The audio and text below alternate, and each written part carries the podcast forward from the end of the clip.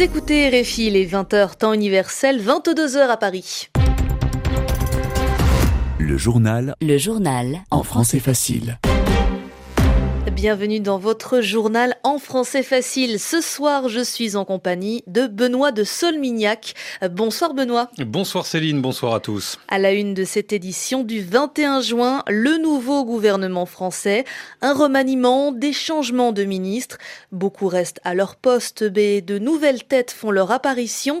Décryptage dès le début de ce journal. En Belgique, les enquêteurs en savent un peu plus sur l'homme qui a attaqué la gare de Bruxelles hier soir.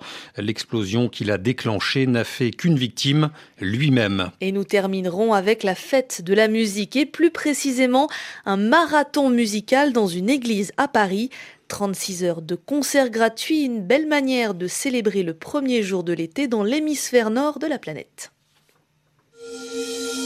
Le journal en français facile. La France a donc un nouveau gouvernement. L'annonce a été faite en début de soirée à l'Élysée.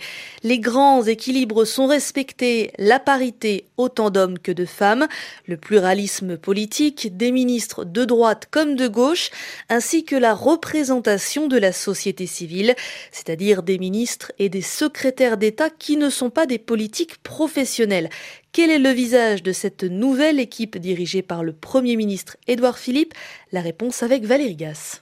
C'est une femme qui remplace François Bayrou au ministère de la Justice. Juriste, ancienne élue locale socialiste de Toulouse, Nicole Belloubet siégeait jusqu'ici au Conseil constitutionnel. Autre entrante féminine dans ce gouvernement, la haut fonctionnaire Florence Parly, ancienne membre du cabinet de Lionel Jospin à Matignon, qui remplace Sylvie Goulard au poste de ministre des Armées. Et enfin, Nathalie Loiseau, la directrice de l'ENA, a été choisie pour être ministre des Affaires européennes. Des postes clés dont deux ministères régaliens ont donc été octroyés à des femmes. Le Modem est toujours représenté au gouvernement et là aussi par des femmes, choisies parmi les plus proches de François Bayrou, la sénatrice Jacqueline Gouraud et la nouvelle députée Geneviève Dariussec. La création de secrétariat d'État permet aussi de faire entrer dans l'équipe de membres du parti Les Républicains Jean-Baptiste Lemoine, premier parlementaire de cette formation à avoir rejoint Emmanuel Macron et Sébastien Lecornu. Le chef de l'État a aussi profité de ce remaniement pour promouvoir certains membres de son équipe de campagne. Benjamin Griveaux et Julien de Normandie. Enfin, le député socialiste Stéphane Travers, lui aussi engagé très tôt auprès d'Emmanuel Macron, devient ministre de l'Agriculture à la place de Jacques Mézard, qui a été choisi pour remplacer Richard Ferrand à la cohésion des territoires.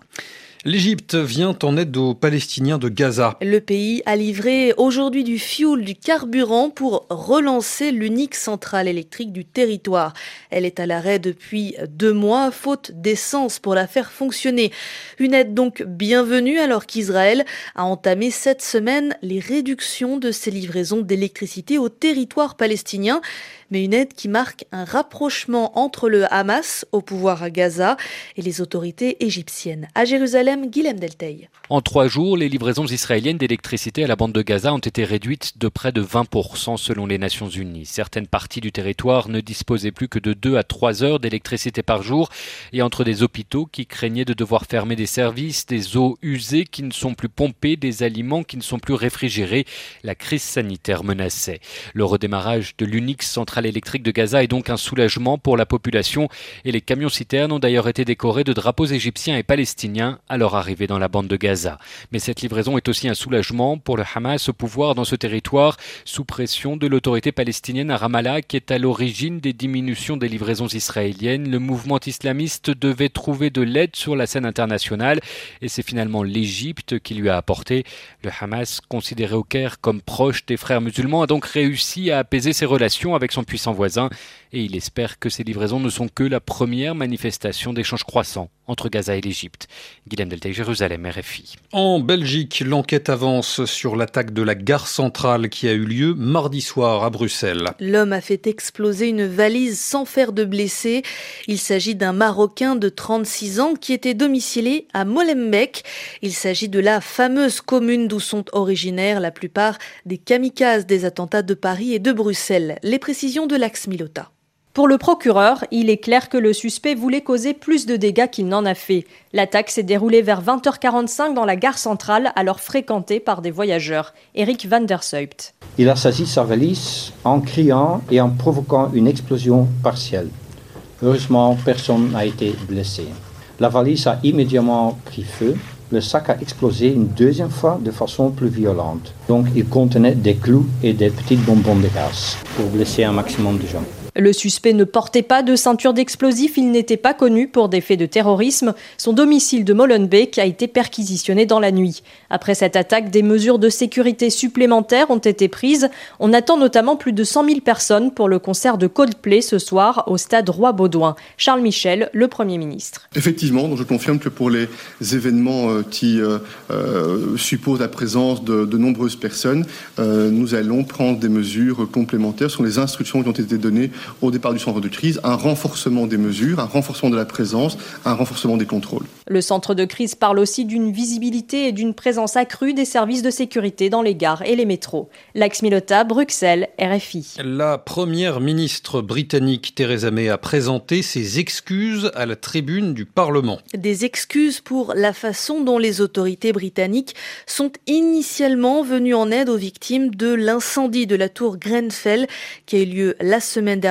à Londres et qui a fait au moins 79 morts. On reste au Royaume-Uni, Céline, pour cette polémique qui fait beaucoup réagir les Britanniques sur les réseaux sociaux. Polémique qui concerne le chapeau de la reine. Et plus précisément, Benoît, les couleurs de ce couvre-chef royal bleu et jaune, les couleurs du drapeau européen. En plein Brexit, le, le départ du Royaume-Uni de l'UE, ils sont nombreux à y avoir vu un signe de la souveraine, une sorte de vêtement de résistance. Elisabeth II a-t-elle montré son attachement à l'Union européenne via sa garde-robe? Peu probable vu que la reine doit respecter une neutralité politique et qu'elle ne doit jamais donner son avis en public, c'est la loi, sans compter qu'Elisabeth II a un vestiaire des vêtements très connus pour leurs nombreuses et improbables couleurs. Et nous sommes le 21 juin, c'est le solstice d'été, le jour le plus long de l'année et c'est le jour traditionnel de la fête de la musique. Et depuis que Jack Lang, ancien ministre de la Culture de François Mitterrand, a créé l'événement en 1982, les musiciens professionnels et surtout amateurs investissent les lieux publics, les rues, les terrasses des bars pour jouer face à des auditeurs qui déambulent de groupe en groupe dans les villes et les villages de France. Mais pas seulement, depuis 36 ans, les musiques résonnent partout dans le monde chaque premier jour de l'été. Du Brésil à la Chine, de l'Allemagne au Liban, plus d'une centaine de pays fêtent ensemble la musique le 21 juin. Et à Paris, José Marigno a poussé les portes de l'église Saint-Eustache qui s'est lancé dans un marathon de 36 heures de concerts gratuits.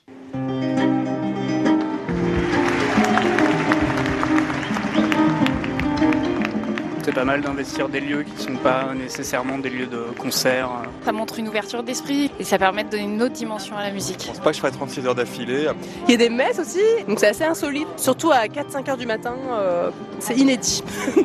36 heures de concert, un événement inédit et insolite sous la majestueuse voûte de Saint-Eustache, une église à l'architecture gothique où règne le plus grand orgue d'Europe, un mariage musical unique imaginé par Omeline Minel, la programmatrice.